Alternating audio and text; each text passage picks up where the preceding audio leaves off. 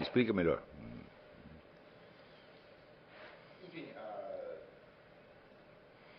a maneira de pensar a realidade que fica né, eh, deturpada por todas as nossas filosofias. É, Bom, tem um efeito exorcizante de alguma maneira. Tem um efeito exorcizante de alguma maneira, tirar os fantasmas. Né? Isso, exatamente. Ou seja, não aceita efeito de salvação. Dentro dessa concepção, eh, qual a sua concepção de salvação Não tem nenhuma concepção. Como é que eu vou ter? É. Não, que ela pode ser dada pela metafísica Não. Ou, ou pela revelação? Não pode ser dado nem pela metafísica, nem pela revelação. Quem salva é nosso Senhor Jesus Cristo. Sim. Então, isso é a revelação. Como revelação? Não é a revelação que salva, é Ele, pessoa. Hã? A revelação está lá no Evangelho. Né? Exato. Não é isso? Então, você pode dizer, o Evangelho salva. Fala, não, o Evangelho não salva nada. Você pode ler o Evangelho o dia inteiro. Saber tudo aquilo de cor. Fala, É uma pessoa, não é uma ideia que vai te salvar, não é uma doutrina que vai te salvar, é uma pessoa real. Sim, estou descrevendo que é uma pessoa real. Isso, isso é uma ideia, afirmação sobre uma realidade. Não, não é. Isso é uma coisa que ele mesmo disse. Sim, Hã? Jesus aceitou. Não, a minha ideia sobre. Não, não, não, tem uma diferença. Eu não tenho como transformar isso numa ideia. Se você vai dizer, "Ah, agora nós vamos pegar esses fatos aqui e transformar numa doutrina. Eu digo, meu filho, a igreja está fazendo isso faz dois mil anos não terminou ainda. Se você vai esperar a doutrina cristã ficar pronta, você não vai ser salvo jamais. Você está entendendo? Então, isso não tem como discutir na, na esfera das ideias e das doutrinas. Isso, vamos dizer, é um ato de uma determinada pessoa. Sim, que ocorre como? Como é que eu vou saber uma coisa dessa? Não. Diz que ele vai vir julgar os vivos e os mortos. Como é que ele vai fazer isso? Tem a menor ideia? Não é o sacrifício dele que julga? Não é ele, não é o sacrifício dele, é ele mesmo. Não, sim, mas o método. Né? Não está dito assim, que no final da vida você vai ser, no final dos tempos, você vai ser julgado pela crucificação. Não, você vai ser julgado pelo, pelo crucificado. Deus né? amou o mundo de tal maneira para que todo aquele que nele crê não pereça, mas tenha vida eterna. E isso não responde à pergunta que foi colocada. Ele próprio diz, eu, as coisas se passam desta maneira. Isso foi uma revelação, ou não?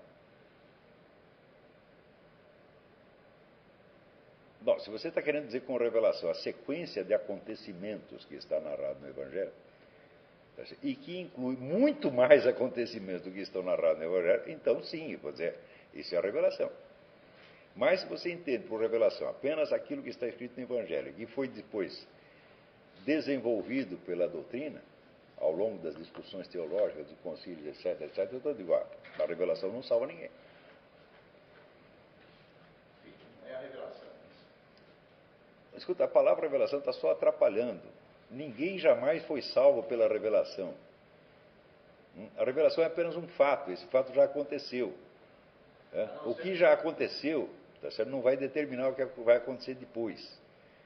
Existe uma decisão a ser tomada. Essa decisão vem de uma pessoa. Então ela é uma decisão arbitrária? Não, como é que eu vou saber?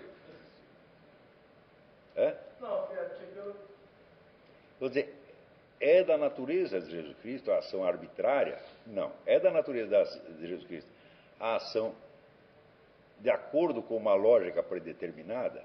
Também não. Hã? ele tem uma natureza própria.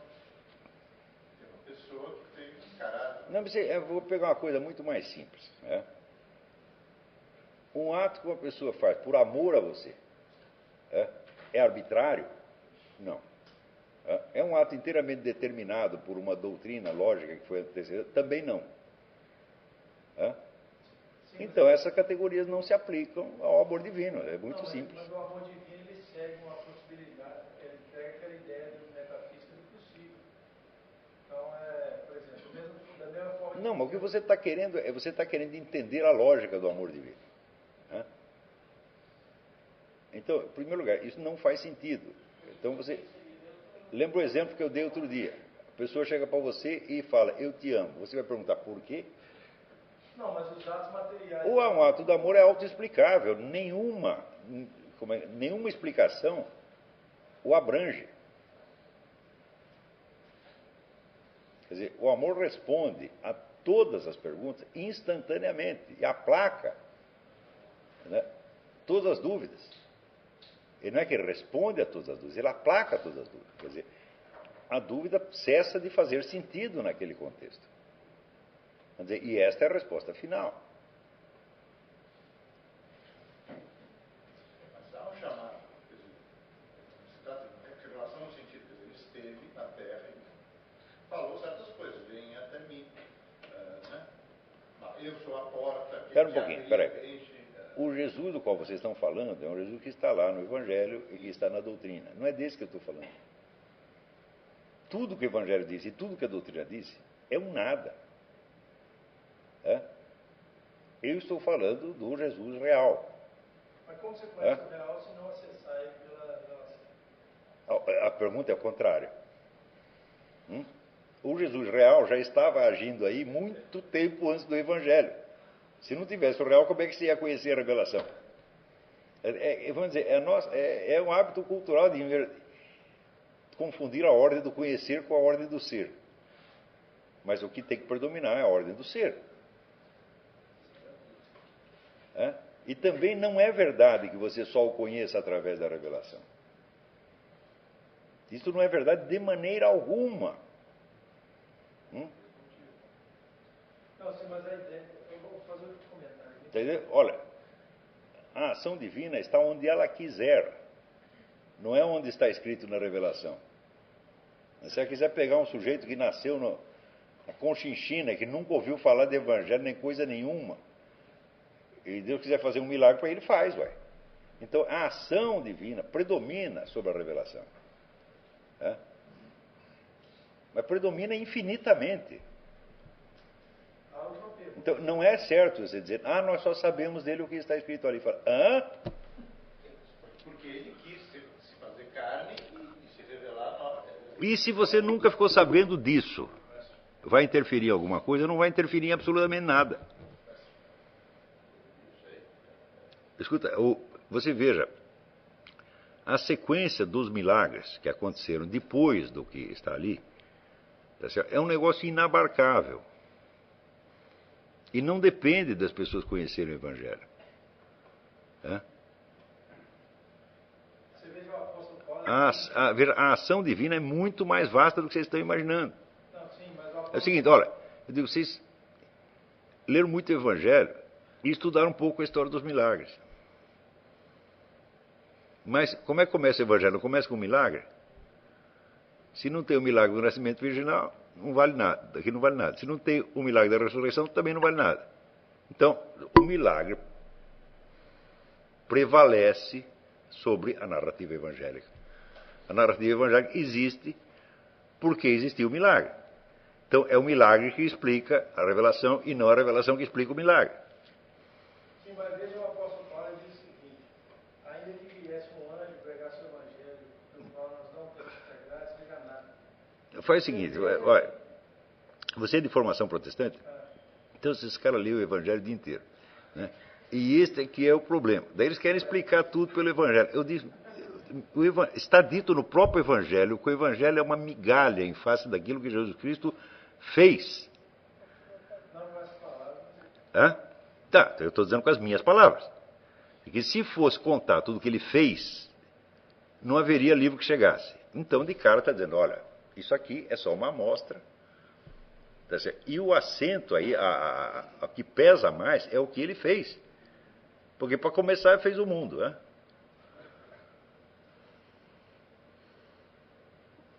Então, eu não estou não tô negando a importância do Evangelho, evidentemente, mas eu estou dizendo que tem coisas mais importantes, a começar pelos personagens do Evangelho, né? que já existiam antes que aquilo fosse escrito, e que continuaram agindo, tá certo? entre populações que jamais ouviram falar do Evangelho. Então, observar, perceber esta ação divina é a coisa mais importante.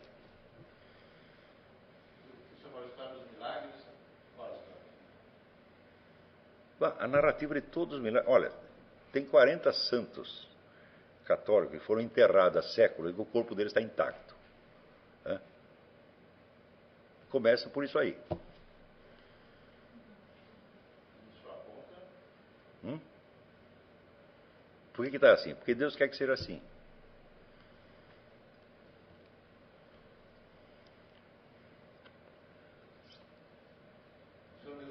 Lê, lê a vida do Padre Pio. Só os milagres do Padre Pio. O Padre Pio fazia 5, 6, 7 milagres por dia. É?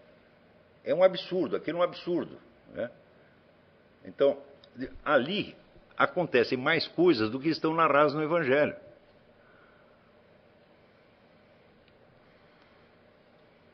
Então, ali conta, vamos dizer, uma ou duas curas que Jesus Cristo fez.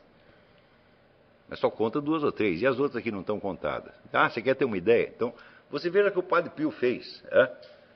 O Padre Pio não é Jesus. É? Então, só as do Padre Pio já transcendem em número todas aquelas que estão cantadas no Evangelho. Agora você imagina o que todos os outros fizeram. Hum? Porque Jesus Cristo disse: O que eu fiz, vós o fareis. E os caras estão fazendo, pô.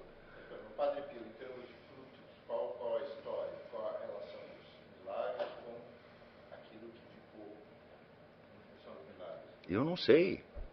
Eu não sei, não tenho a menor ideia. Mas agora eu vou fazer, vou fazer uma avaliação, vamos dizer, da, da repercussão histórica dos milagres do Padre Pio. Você percebe que você fazer essa pergunta é levantar um problema que você pode passar o resto da sua vida estudando e não, você não vai acabar. Mas não sei se você percebe que o milagre é autoexplicativo. A menina que não tinha pupilas e saiu enxergando. Ela vai perguntar: como é que você fez isso? Hã? Se eu não tiver explicação, eu não aceito?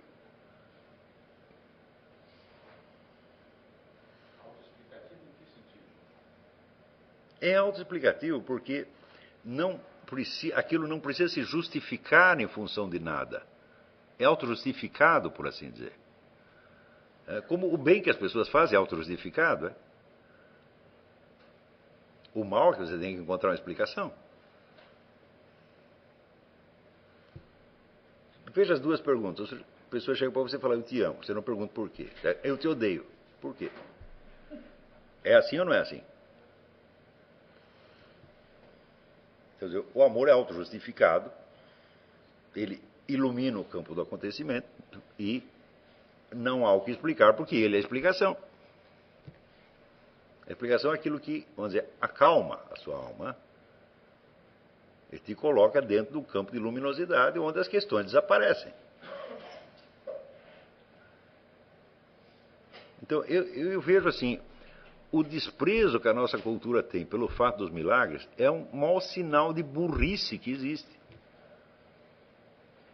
Porque as pessoas pensam que ah, um milagre é um negócio excepcional. Eu digo, mas não é tão excepcional quando você está pensando. Essas coisas estão acontecendo a todo momento. Se você fosse noticiá-las, não haveria jornal que chegasse. No entanto, isso é totalmente ignorado e as pessoas querem raciocinar fora disso.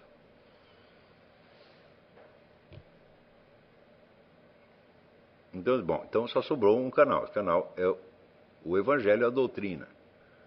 Né? Então, automaticamente, o cristianismo da pessoa se transforma no culto do evangelho e no culto da doutrina. E cadê a ação divina? Não tem. Então vira tudo uma questão de, realmente de pensamento, de opinião, de crença, etc, etc.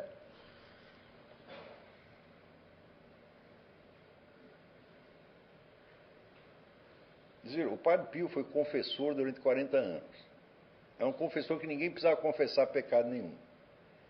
Porque ele já sabia os pecados dos caras. Você fez isso, mais isso, mais isso, mais isso, está tá aí absolvido em nome do Pai, do Filho e do Espírito Santo, vai para casa. Era do SNE. Tinha... Começa mesmo que ele tivesse feito só isto. Hã?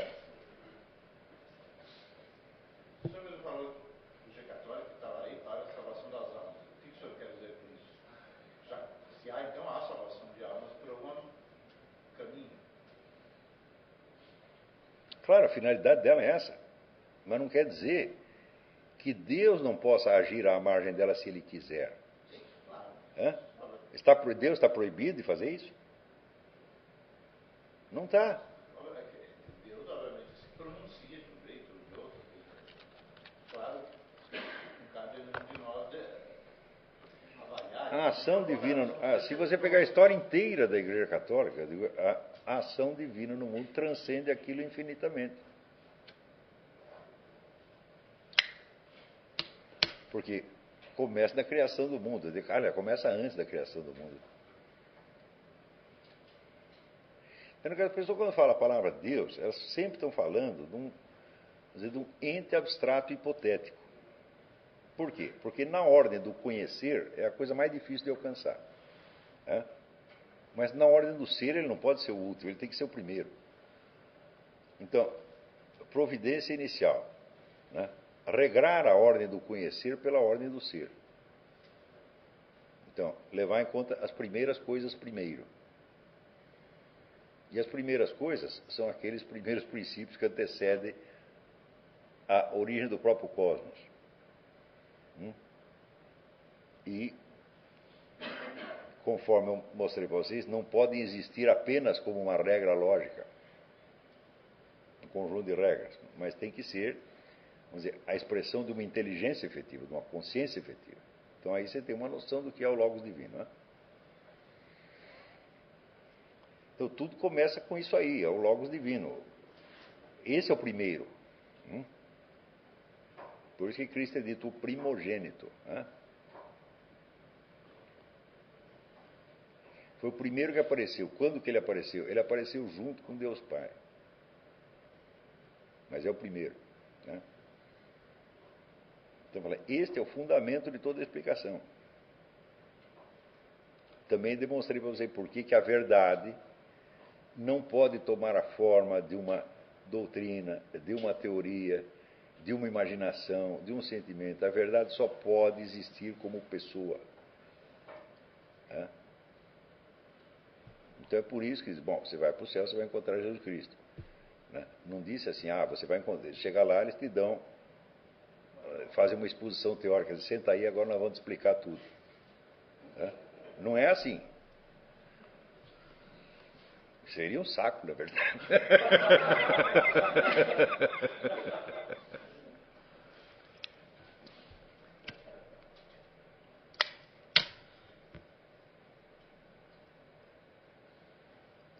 Eu, eu sei que as coisas que eu estou dizendo, mas elas são tão, tão, tão contrárias à linguagem do pensamento contemporâneo, que mesmo pessoas que são cristãs, às vezes acham escandaloso o que eu estou falando. Porque eu não estou falando do Deus que está no Evangelho ou que está na doutrina. Não, eu estou falando do Deus que existe mesmo. As pessoas não estão acostumadas, sempre tomam Deus como objeto de crença. Então temos nós, os crentes, acreditamos, os outros descrentes não acreditam. Então, bom, então Deus se, se resolve dentro da esfera das crenças humanas. É um objeto de crença. Mas olha, eu já desisti disso há muito tempo.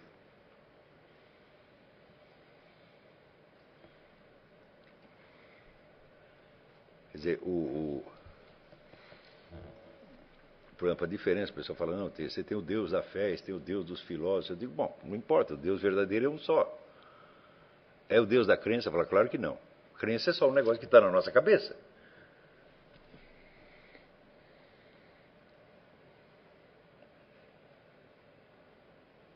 Mas, é, é- não, é o- não se trata do Deus no qual você crê.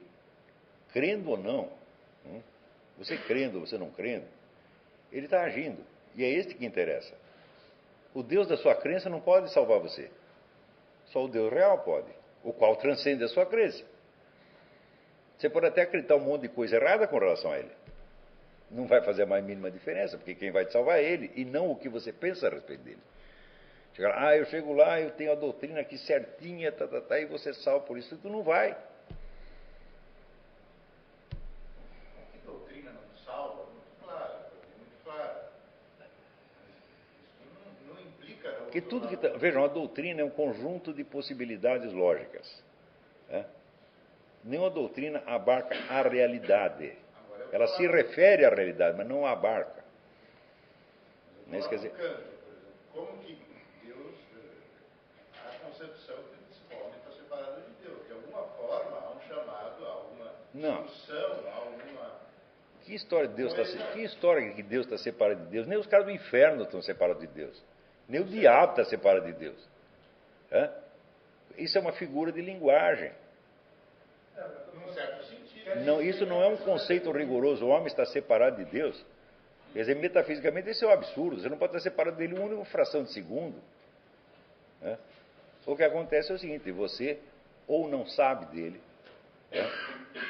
Ou não tem, vamos dizer, a, a, a atitude adequada perante ele. Mas qual é a atitude adequada? A atitude, adequa, a atitude adequada é tratá-lo como alguém que existe, não como alguém em quem você crê. É? Você, pensa, você crê em Deus? Eu não sei se eu creio em Deus. Às vezes eu creio, às vezes eu não creio, mas ele está aí de qualquer maneira. É? Tudo que você pensa é coerente com a sua crença, com a sua fé? Não. Às vezes eu tenho ideias que eu vejo, e depois eu vejo que elas contradizem a fé. Nem por isso eu deixei de pensá-las. Hum? Agora, se eu sei que a ação divina está presente de qualquer maneira, e eu a reconheço, porque ela aparece, a toda hora aparece, é? então eu estou lidando com uma realidade, não com uma crença.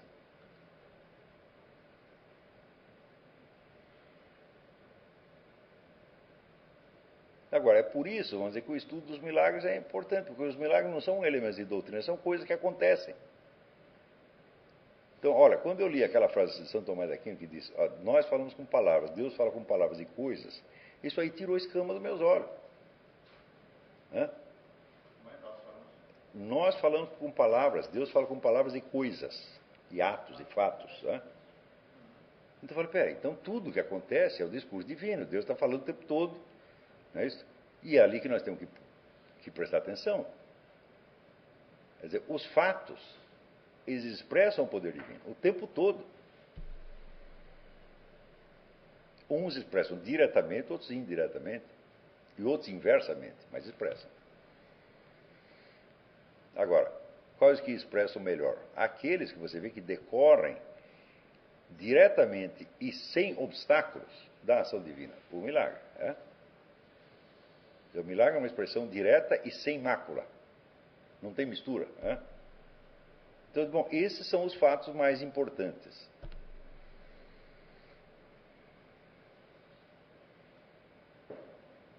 Sim, mas o milagre traz em si o elemento cognitivo. né? Você precisa de tentar entender o sentido dele. Por isso que eu disse aquela frase do, apóstolo Paulo em Gálatas, que ele fala que qualquer. Se vier um anjo, ainda que vier um anjo, quer dizer, se vier um milagre, e a partir desse milagre você conte um evangelho que não é aquilo que nós temos, nós, apóstolo Paulo, temos pregado, então, na verdade, ele está colocando um limite para Não, ele está falando, ele tá falando das conclusões que você tirou, meu. filho. Está falando da, da ação do anjo que, que ensina uma coisa Que se o anjo vem e faz um milagre, que é o contrário da vontade de Deus, então não é um anjo, é um diabo. Pô. Ele está usando uma hipérbole. Sim, certeza. Quer dizer, se um anjo do Senhor. Essa é a mesma coisa. Se Jesus Cristo viesse aqui e fizesse tudo o contrário, não era para acreditar. Mas isso é é hipérbole. De novo, escuta, você está lidando com um conceito ou com uma figura de linguagem.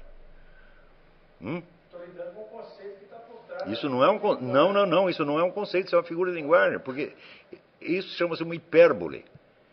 Hã?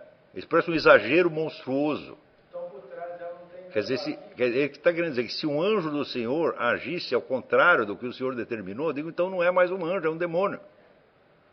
Então isso não, o que ele está dizendo não vai acontecer jamais. Então não, não se preocupe com isso. É, vai vir um anjo do Senhor, vai me enganar. Está entendendo? Ele está falando uma hipótese que não se realizará de maneira alguma. Agora, você pode ver o milagre, você pode ver a ação divina e você tirar uma conclusão errada. Essa é outra coisa. Mas não foi o anjo do Senhor que te enganou. Não, mas ali é claro que ela é pedra. Ele está falando dessa, justamente dessa situação. Alguma coisa que aparece e vem com a roupagem de. Não, então o que ele está querendo dizer é o seguinte: você tem um falso milagre, você tem um milagre demoníaco, isso acontece mesmo. E ele, e ele, e ele é manifestado pelo entendimento que vai contra o Evangelho paulino. É justamente isso que eu estou querendo dizer. Você pega uma manifestação miraculosa. O que ele está querendo dizer é o seguinte: o, o Evangelho é um critério de diferenciação.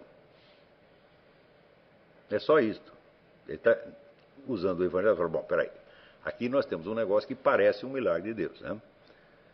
Então nós conferimos com o Evangelho para ver se de fato é. Tá certo? Então é um, é um critério. Critério é, vem de uma palavra grega que é uma pedrinha que você usava para bater nos metais para saber se era ouro ou outra coisa. Hum? Então, isso não quer dizer que a ação divina esteja sob o julgamento do Evangelho. Não está. Está infinitamente acima de tudo que está escrito no Evangelho. Não é limitado por aquilo de maneira alguma. Agora, para nós, na ordem do conhecer, é, para que nós não entremos em confusão, você usa o Evangelho como critério. E como critério ele não produz o ouro, ele só faz a avaliação. Como é? Como critério, ele não vai produzir. Não produz o ouro, ele só faz a avaliação, exatamente. O ouro vem de Deus. E não do Evangelho. Entende? Quer dizer, Olha, quando o próprio Evangelho diz que. Dar. Como é? O Evangelho que é a maneira como Deus nos quis, enfim, nos orientar. Não se trata de que o Evangelho controlar a Deus. É o contrário. O que mais nós temos para nos orientar nessa? O que mais nós temos? Para, isso, para nos orientar. O que mais nós temos tem o próprio Deus. Hã? Se não fosse assim, ninguém se salvaria antes de Jesus Cristo encarnar fisicamente nesse mundo, nem se não tivesse contato com a nossa cultura. Claro. Jesus Cristo não pode levar ao céu quem ele quiser? Hum? Pode. Então, por exemplo, a Igreja Católica diz: ninguém se salva fora da Igreja Católica. Ora, então por que a gente reza por todas essas pessoas que estão fora? É para que Deus, mesmo elas estando fora, as aceite como se estivessem dentro. Hum? É o chamado batismo de desejo. Quer dizer, a alma está tão voltada para aquilo que ela já é, é, como se fosse católica. Então, você reza para que Deus aceite isso. E se ele não fizesse isso, está todo mundo lascado. Falar nisso, essa proposta do céu não é católica, não é mesmo da Igreja Católica, Claro que é. Claro que é. salva Então, até ali tem alguém que pode informar lá. Tem um teólogo lá atrás que pode informar. Isto é a doutrina da Igreja Católica. se salvam as pessoas fora da igreja, se salvam. Elas não estão fora. Não. Pergunta lá para o quadro. Responder. Qual é a solução disso? O problema é o que se entende por igreja, né? Isso. Igreja é o corpo de Cristo, não é um- uma agremiação, é Isso. é o corpo de Cristo. Ou seja, qualquer um que vá para o céu vai estar, vai ser membro do corpo de Cristo. Não é impossível não ser, aqui metáfora, né, de jeito, estamos falando de outra, metáfora, membro do corpo de Cristo. Né? Então, é, a igreja crente só existe um corpo de Cristo, não tem dois Cristos. Por exemplo, quando a igreja católica diz, no credo, confesso um só batismo, ela está dizendo que, respeitando todos aqueles que sejam de outras igrejas, que não quer ferir suscetibilidades, né? Mas que a igreja está dizendo é o seguinte, que quando você é batizado na igreja luterana, você se torna de alguma forma membro da igreja católica, mesmo que não esteja em plena comunhão com ela. Porque não tem dois batismos, só tem um, aquele que faz, faz parte da igreja católica, que é o corpo de Cristo. Agora, reconhecido ou não, aí entra as brigas. é, digo, não só igreja, não só É, batismo, só não Deus. só, não só, não é só a igreja, não só batismo. Então, todos os que serão salvos serão membros desta única igreja de Cristo. E que isso aí explica. O, o chinês lá na China, que nunca ouviu falar de Jesus Cristo, né? que, pelo qual nós rezamos querendo que ele seja salvo. Quando ele for salvo, ele será salvo. Por Jesus Cristo será membro, Membro da Igreja Católica, exatamente. da. No céu será Então. pelo menos essa é Da igreja universal. Esses caras são todos católicos do B, você está entendendo?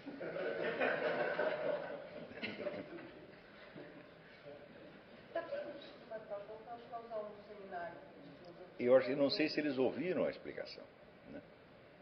Então, o padre Paulo acabou de explicar que eh, essa questão depende do sentido que você usa a palavra igreja. Você pode estar se referindo a uma organização historicamente existente, mas você também pode estar se referindo num plano mais elevado ao corpo de Cristo como totalidade, tá certo? que esta igreja personifica e representa no plano histórico. Tá certo? Então, todos que são salvos são salvos como membros do corpo de Cristo. E, neste sentido, são membros da Igreja Católica. né? Mesmo que não saibam. Então, Jesus Cristo pode integrar no seu corpo o que ele quiser, ué. Então, o que eu estou falando isso, não estou inventando uma coisa fora da Igreja Católica. Não, isso é a doutrina da Igreja Católica. Melhor explicada ali, mas eh, é a mesma coisa. né? Se entendido assim. tá? Não é que se entendido assim, esta é a doutrina da Igreja Católica, não há outra. Quem diz isso é a doutrina da Igreja, não é eu. Os protestantes também entendem o corpo de Cristo da mesma maneira. Como é? Não, os protestantes também entendem que, né, que a igreja é o corpo de Cristo, da mesma, nesse sentido. É da mesma maneira. As pessoas, não é uma organização. Até parece uma doutrina, mas. Então, mas eu, é, esse, esse artigo do credo, quer dizer, eu confesso um batismo, só tem um batismo, quer dizer, se o batismo, Jesus Cristo considerou aquele batismo válido, então é o mesmo batismo da Igreja Católica, você saiba ou não. Sim, mas há uma, há uma concepção nesse, nesse processo de orar, de receber como chinês, que ele será salvo, eh, a revelia de um processo de vida que ele vai sofrer. Veja, aqui, Ele aqui vai só- sofrer, ele morreu como é que nós resolvemos os nossos problemas intelectuais com aquilo que Deus fará, aí são, é um outro problema chamado teologia, né? ou filosofia, no caso, como queira. Né?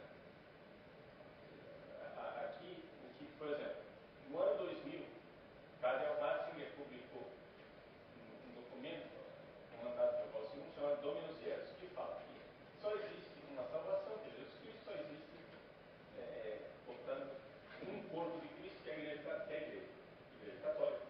né? E não explicou mais nada.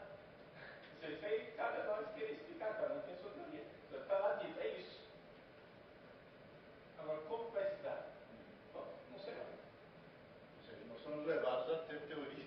Quer dizer, mas peraí, mas que, que- como é que você. Que importa você saber como é que isso vai ser feito? É você que vai fazer? Não, não. Você vai interferir no negócio? Você reflete antes da morte. Então, dizer, a ação divina, meu filho, não é uma teoria que você possa discutir. Ela é um fato que se impõe. Sabe aquele negócio do Hegel, que ficava olhando a montanha e dizia, é, de fato é assim. Não há mais nada para dizer? Quer dizer, o fato é uma coisa terminal. Ele, ele fala por si. Agora, as perguntas que você faz, em primeiro lugar, qualquer pergunta que você faça sobre um fato, o encara sob uma direção só. tá? Não sobre todos ao mesmo tempo. tá? Só se você for capaz de raciocinar o fato concreto na sua totalidade, coisa que você não é capaz. Você é capaz de observar o fato concreto na sua totalidade, mas não de pensá-lo. tá? Na hora que você começa a pensar, você já subdividiu o fato com seus vários aspectos e direções. Então, é claro que isso, ontologicamente, está numa escala infinitamente abaixo do fato.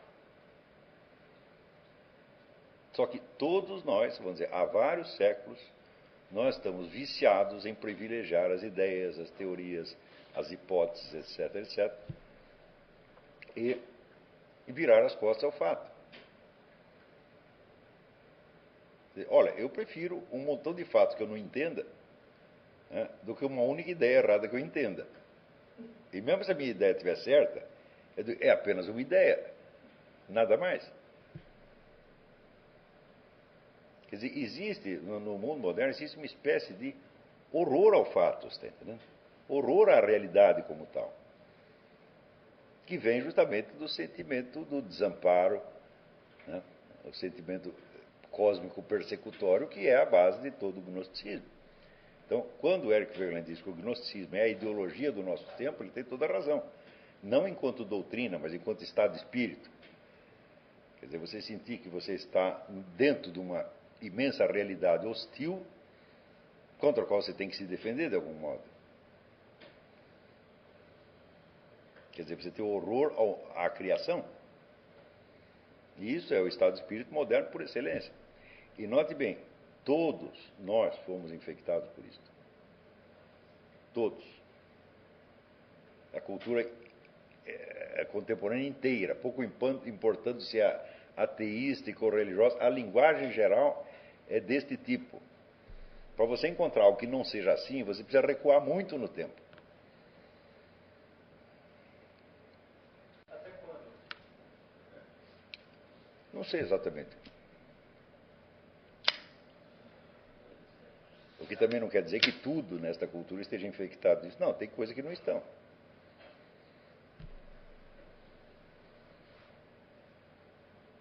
Então, quer dizer, a reação normal das pessoas diante, diante do fato é sempre perguntar por quê ou como. Quando tem inúmeros fatos que eles são autoexplicativos e se você deixar eles moldarem a sua percepção, eles responderão a tudo.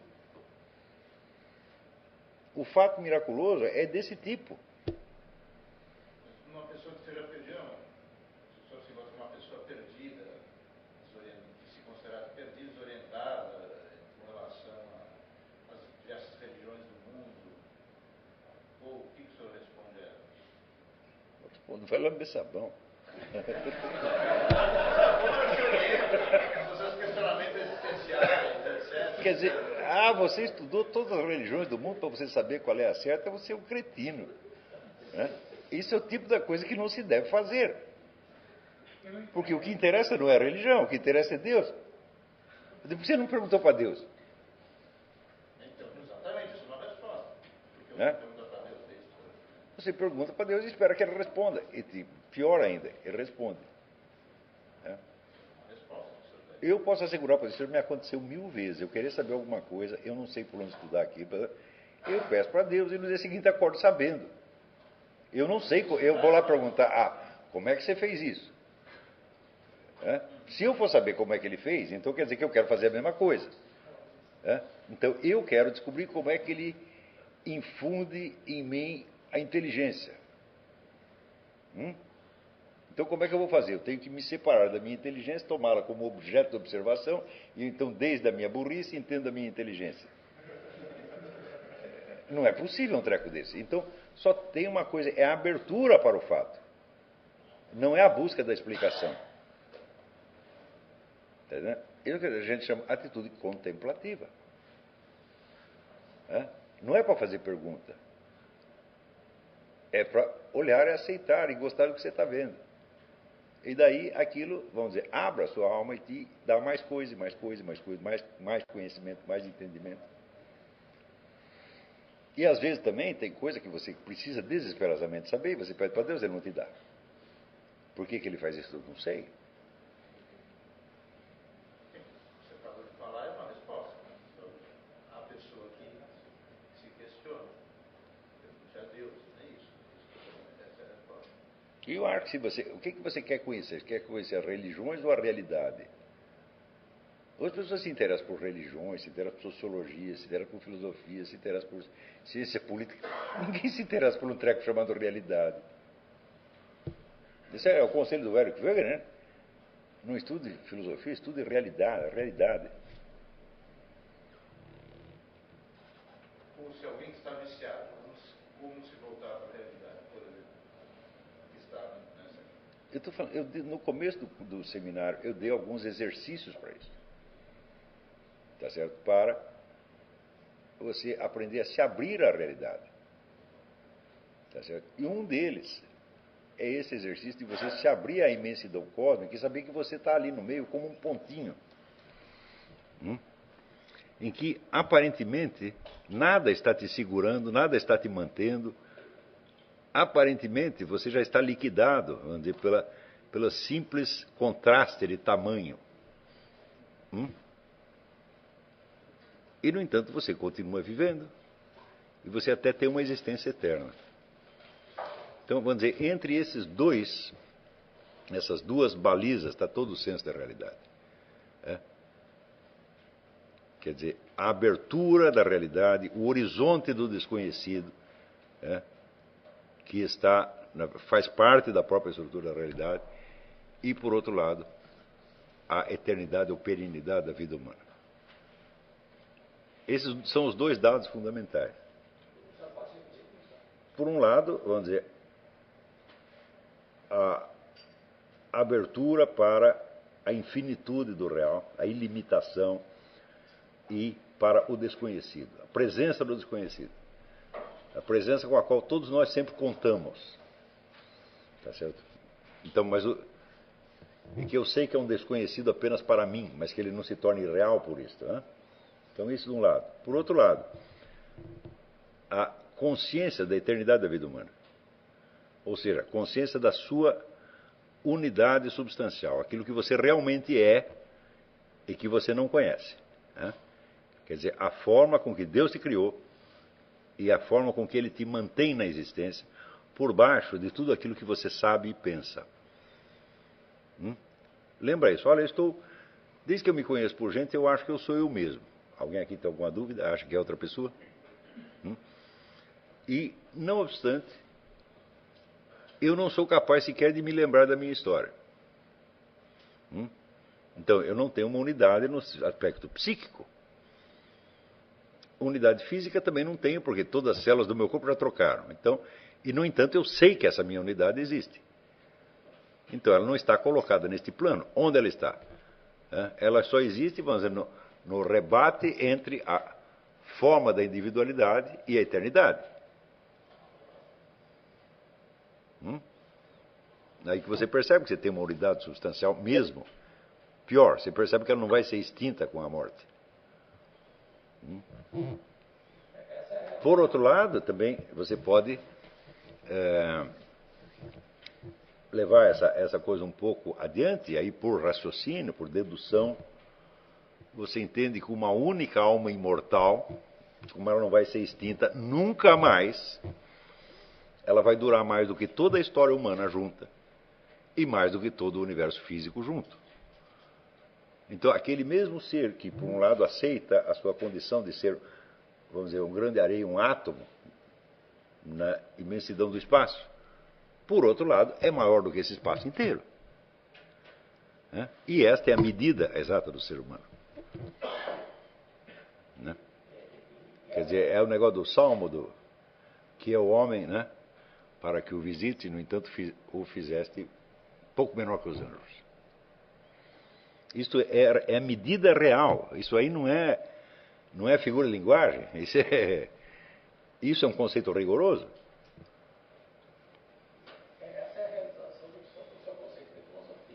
Sim. Isto, isto. Isso, esse é o método. Quer dizer, o método, tentar balizar tudo que eu penso, tudo que eu acho, tudo que eu sinto, pela medida da realidade. Qual é a medida da realidade? É o homem, ao mesmo tempo, um átomo perdido no espaço e no tempo. E, por outro lado, é maior do que o espaço e o tempo.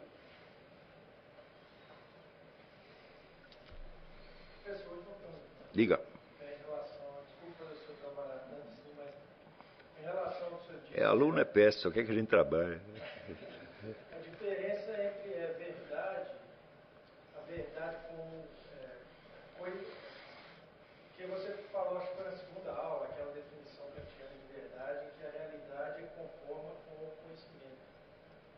Você... É, segundo Kant, a verdade é aquilo que se conforma com a modalidade do nosso conhecimento.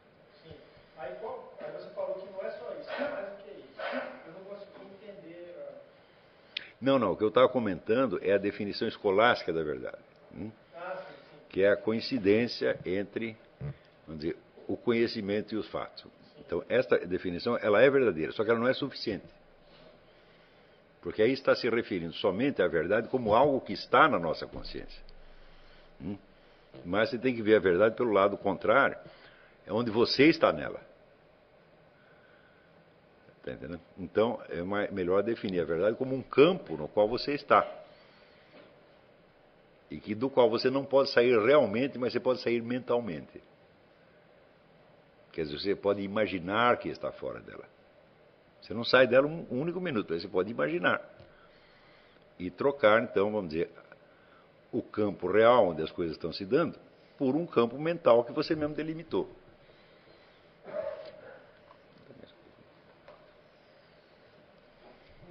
E que você é, você é impelido a fazer isso. Qual é o que impele você a fazer isso? O medo. A falta de confiança. Dito de outro modo, a falta da fé. Porque se você entende a fé como confiança e não como crença, né, você vai entender que a diferença entre as duas atitudes é você tem fé ou não tem fé. Quer dizer, você confia ou não confia. Né? Se você não confia, bom, então você vai ter que se defender. Para você se defender, você tem que criar, vamos dizer, uma estrutura defensiva, uma espécie de fortaleza mental dentro da qual você se abriga. Só que essa defesa é puramente mental, só existe na sua cabeça. Você, por outro lado, você continua no mato sem cachorro como antes. Obrigado. Então, não tem outra saída, é?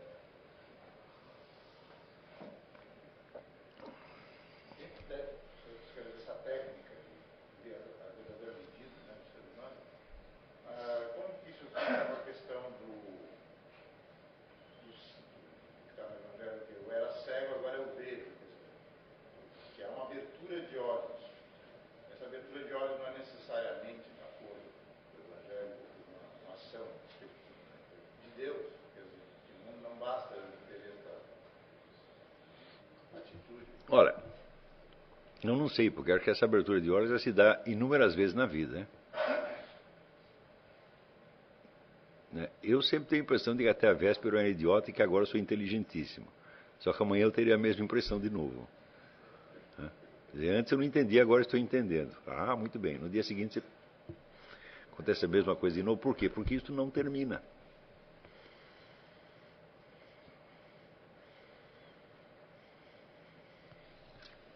Quer dizer, na medida em que você está aberto para a infinitude da verdade, é, ela não vai acabar de preencher você. Ela preenche um pouco e daí ela aumenta você para preencher mais.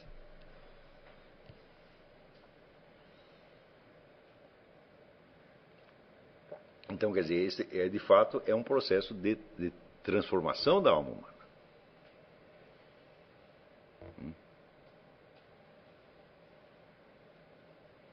Dizer, isso não quer dizer que você vai virar santo, quer dizer apenas que você vai deixar de ser um idiota, só isso.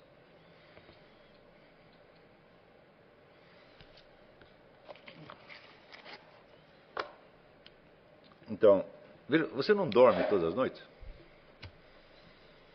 Quando você dorme, para você poder dormir, você tem que decretar que todos os problemas vão ficar para amanhã. Hum? Você não faria isso né, se você não confiasse que alguém está administrando o conjunto das coisas e que, portanto, você não precisa se preocupar. O simples ato de dormir é uma afirmação da fé. Hum? Agora, todas as pessoas dormem, inclusive aqueles que não têm fé nenhuma. Então isso quer dizer que, na verdade, eles têm a fé, né? que lhes permite dormir e deixar os problemas para amanhã. Mas, na representação mental que eles fazem, eles não têm.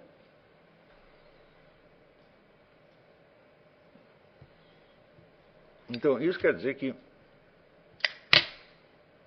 há, há muitas doutrinas, teorias que você pode expressar verbalmente, mas nas quais você não consegue acreditar de fato. Porque elas são incompatíveis com a estrutura da realidade. Então você defende aquilo na cátedra, você defende nos livros e tal, mas na realidade você vai continuar vivendo como se não acreditasse naquela besteira toda.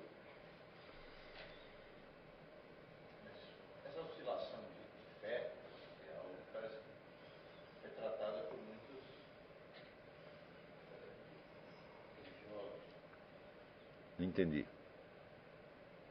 De crer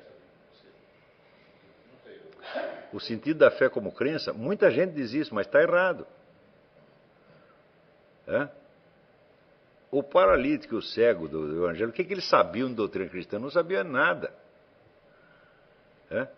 Então não quer dizer, ah, eu acredito nessa doutrina. Não é isso. Eu confio em você. Você diz que você é o filho de Deus, que pode fazer mais isso, mais isso, e eu confio. Você vai... Então eu estou pedindo para você fazer. Então é a confiança na pessoa do nosso Senhor Jesus Cristo e não a fé numa doutrina. Meu filho, naquele tempo nem tinha doutrina cristã. Os caras começaram a elaborar a doutrina cristã e estão elaborando até hoje e não terminaram. Então se olha lá, aqui até a patrística grega, patrística latina. Ei, eu vou ter que ler tudo isso aí para saber se eu acredito ou não? Então já estou danado, pô, já fui para o inferno direto. E essa confiança é a abertura existencial. É a abertura existencial, claro, claro, claro. Você se deposita na mão de Deus. Hum? Com confiança, é? E portanto você sabe que não é o seu cérebro, não é a sua inteligência que vai ter que administrar tudo. E que, você sabe, por exemplo, que o seu conhecimento será sempre fragmentário, cheio de rombos. Tem muita importância, Deus preenche o rombo. Mas esse depósito mesmo, padre, não sei, eu, pouco tempo, por exemplo, que Madre Teresa de Calcutá, algumas declarações no final da vida dela, questionando, né, que valeria exatamente uma oscilação de fé nesse sentido, de não está conseguindo depositar realmente a confiança ou não. Questionamentos, né? Eu não sei como ela pensava essas coisas, não tenho a menor ideia.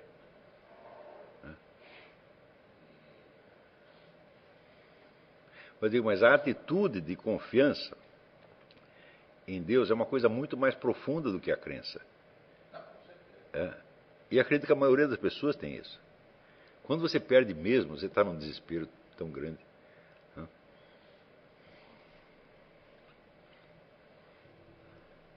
Quer dizer, Karl Marx não dormia. Hum? Então, é porque se ele dormia, é porque ele sabia né, que o futuro da história humana não dependia dele. Hum? E, no entanto, no dia seguinte estava ele lá administrando o futuro de novo.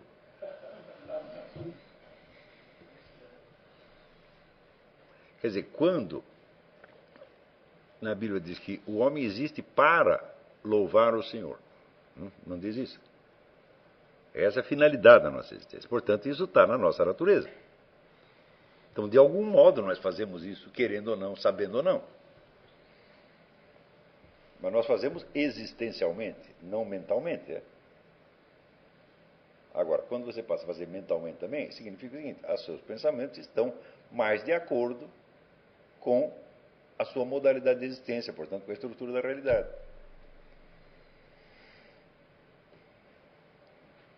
Nesse sentido, aí, até o cara que faz a coisa errada, ele louva a Deus no sentido de que manifesta a justiça dele. De alguma maneira. Mas não só nesse sentido invertido. Hum? Muitos pecados trazem instantaneamente o seu arrependimento. A alma do sujeito está dividida, está no conflito. É? E a simples existência desse conflito mostra que ele tem uma confiança. Não é só no sentido, não, se você tem o mérito, você vai ter o prêmio, se você tem o pecado, você vai ter o castigo, portanto você está manifestando a justiça divina do, do, de duas maneiras. Isso existe, mas não é só assim. A coisa é muito mais complicada, na verdade. Quer dizer, o sujeito está fazendo o treco errado, né, e ele sabe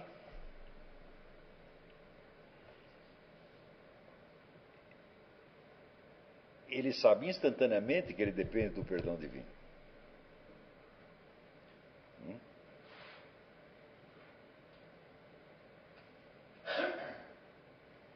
Quer dizer, não, não está na, na, capacidade humana de você, você só fazer aquilo que você considera absolutamente certo. Hum?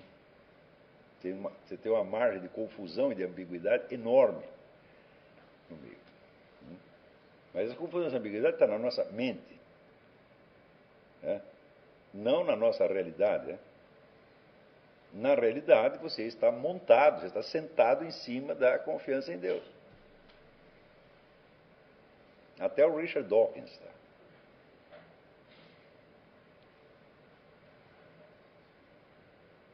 Então, todo, dizer, todo esse drama humano se desenrola na nossa mente, né? naquilo que nós pensamos e acreditamos não naquilo que nós somos existencialmente, a espécie humana continua funcionando de maneira maravilhosa.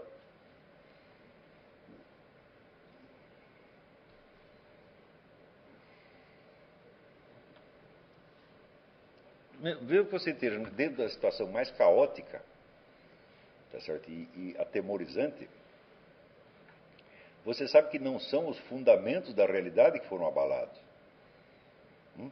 mas só um pedacinho. Se você está no meio da Segunda Guerra Mundial, está lá no campo de concentração de uma situação aflitiva, mas isso não quer dizer que os fundamentos da realidade foram abalados, é você que foi abalado. Se não fosse isso, o terror das pessoas seria muito maior do que é. Como é que o ser humano sobrevive, às vezes calmamente, às piores situações possíveis? Né? Quando o, o, o Victor Frankl ele conta que dentro do campo de concentração ele viu mais bons exemplos do que maus exemplos, eu digo como é isso? É possível?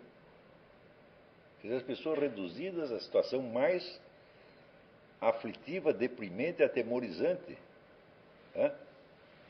Como é que elas todas não se estragam completamente do dia para a noite? Não, não se estragam. Algumas estragam, outras não. E mesmo aquelas que se estragam, não estragam em tudo.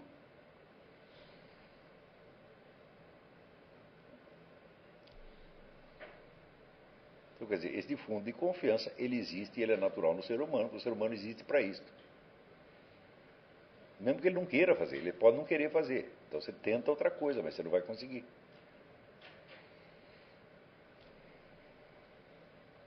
É isso, eu acho que com isso dá para nós encerrar. Né? Eu não cumpri todos os, os itens do programa, mas os principais